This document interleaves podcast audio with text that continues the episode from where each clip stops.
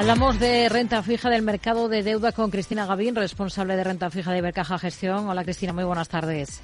Hola, buenas tardes. Bueno, ¿qué, ¿qué, destacaría de esta jornada si miramos al mercado de renta fija, un día en el que ha arrancado esa reunión de tipos de la Reserva Federal en Estados Unidos? ¿Cómo se está comportando esa deuda estadounidense a la espera de finalmente ver mañana cuál es el tono de los comentarios de Powell?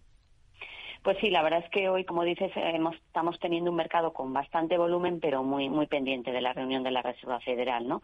De hecho, el mercado se ha estado moviendo en rango y tan solo ahora por la tarde, después de que se haya publicado un dato en Estados Unidos las cuatro de, empleo, pues mejor de lo esperado, pues ha hecho que veamos un repunte con algo algo de intensidad, ¿no? Y esto nos ha llevado el 10 años americano que se haya ido a rozar el 4 o 10% de rentabilidad y las curvas europeas pues también repuntando detrás, ¿no? Con el, el 10 años alemán en el 2,28 y el español en el 3,18.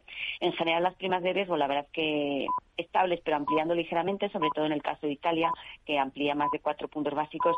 También es verdad que en, Italia hemos tenido hoy varias subastas y eso, bueno, pues genera una abundancia de papel y cierta presión en el nombre, ¿no? Pero bueno, en general las primas de riesgo, como te decía, se mantienen estables en los niveles que llevamos viendo desde hace días, 90 puntos básicos. En el caso de la española y 153 puntos básicos que teníamos hoy la italiana moviéndose en ese, en ese entorno de los 150 puntos básicos. Y en crédito, la verdad es que también un mercado bastante primario es verdad que con menos intensidad de que si comparamos con semanas anteriores, pero bueno, en cualquier caso las primas de la verdad es que están mostrando bastante estables, ¿no? Y eso, bueno, pues viene a ser un, indicador de optimismo en el mercado. Pero como te digo, algo menos de actividad precisamente por esa reunión de la Reserva Federal, donde mañana veremos las conclusiones. Hmm. En su día se habló mucho del impacto de Evergrande y su posible caída. Ahora tenemos sobre la mesa esa orden de liquidación dictaminada por la justicia hongkonesa contra este gigante inmobiliario chino endeudado, un evento que según Moody's va a debilitar eh, todavía más la confianza del mercado y de los inversores que ya era frágil de por sí. Después de, tanto tiempo eh, con este tema a punto de explotar, ¿lo que está ocurriendo ahora es totalmente digerible o les preocupa en exceso? Bueno, a ver, el tema de Evergrande, la verdad es que ha estado sobrevolando en el mercado desde hace tiempo, ¿no? La noticia que hemos conocido esta semana acerca de la liquidación de, la compañía, la verdad es que yo la podría clasificar como una crónica de una muerte anunciada, ¿no? En ese sentido, eh, los inversores lo tenían bastante descontado y no debería tener un efecto significativo más allá del que llevamos viendo hace tiempo, ¿no? El sector inmobiliario chino ha estado sujeto a fuertes castigos desde hace tiempo, ¿no? Eh, es una conjunción de elementos, ¿no? Un consumo débil en la economía, un elevado apalancamiento, un sector con un gran peso son en una economía como la China, pues que esté experimenta cierta desaceleración, ¿no? Todos son factores, bueno, pues que han lastrado eh, todavía más, si es posible, pues a este sector, ¿no? En ese sentido, nuestras previsiones para el país, para este sector dentro del país, son cuanto menos eh, preocupantes, ¿no? El ruido va a continuar, las cuestiones de fondo, como te decía, no han desaparecido.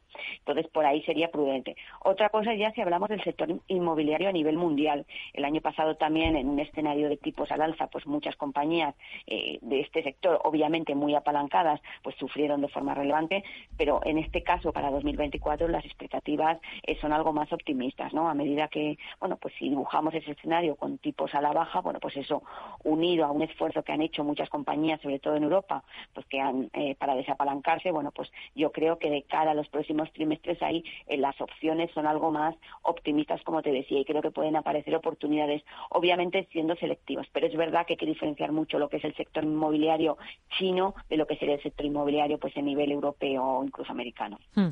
Hablamos antes de, de, Moody's, de lo que pensaba sobre esa caída de Bergrande. Otra agencia, en este caso S&P Global Ratings, ha confirmado que la calificación crediticia de Avertis como emisor de deuda a largo plazo va a continuar, se la mantiene en triple B menos, con perspectiva estable. Descarta de este modo cualquier impacto de esa desestimación por parte del Tribunal Supremo del recurso en el que la compañía solicitaba al Estado el pago de 4.000 millones de euros por las obras realizadas en 2006 en la AP7. ¿Ustedes suelen buscar muchas opciones para sus carteras de renta fija en este segmento de deuda, en esta parte triple B? Bueno, a ver, dentro del tramo triple B existen una gran variedad de compañías y, de sectores, ¿no? Y desde luego se trata de un tramo con un peso importante en el, en el sector mundial de crédito y donde nosotros, bueno, pues nos posicionamos una parte relevante de la cartera. Pero en cualquier caso, no se trata solo de ver en qué, en qué escalón se sitúa una compañía, ¿no? Sino también cuáles son las previsiones de cara a los próximos meses, qué compromiso tiene esa compañía con su nivel de endeudamiento, qué previsiones de flujo de caja o ingresos, ¿no? Y, y también, por supuesto, cómo percibe el mercado. Con esto lo que quiero decir es que puede ser, a veces puede ser más interesante invertir en una compañía con un rating más bajo, como puede ser un W más, pero que tenga buenas previsiones, con un compromiso de control de endeudamiento, un plan estratégico creíble, que con una empresa que a lo mejor tiene un rating mejor, ¿no? Que se encuentra dentro de este rango de triple B, pero donde las previsiones de gasto son más altas y los márgenes, por ejemplo, la baja. Eh, yo lo que diría es que el rating es una parte importante, un input importante a la hora de tomar una decisión de inversión en renta fija, pero desde luego no es el único factor, ¿no? Que es concurrencia de factores y las previsiones sobre la compañía y sobre su balance y su situación pues son también relevantes a la hora de tomar posiciones. Hmm. Nos quedamos entonces con ello. Cristina Gavín, responsable de renta fija de Bercaja Gestión. Gracias. Muy buenas tardes. Buenas tardes.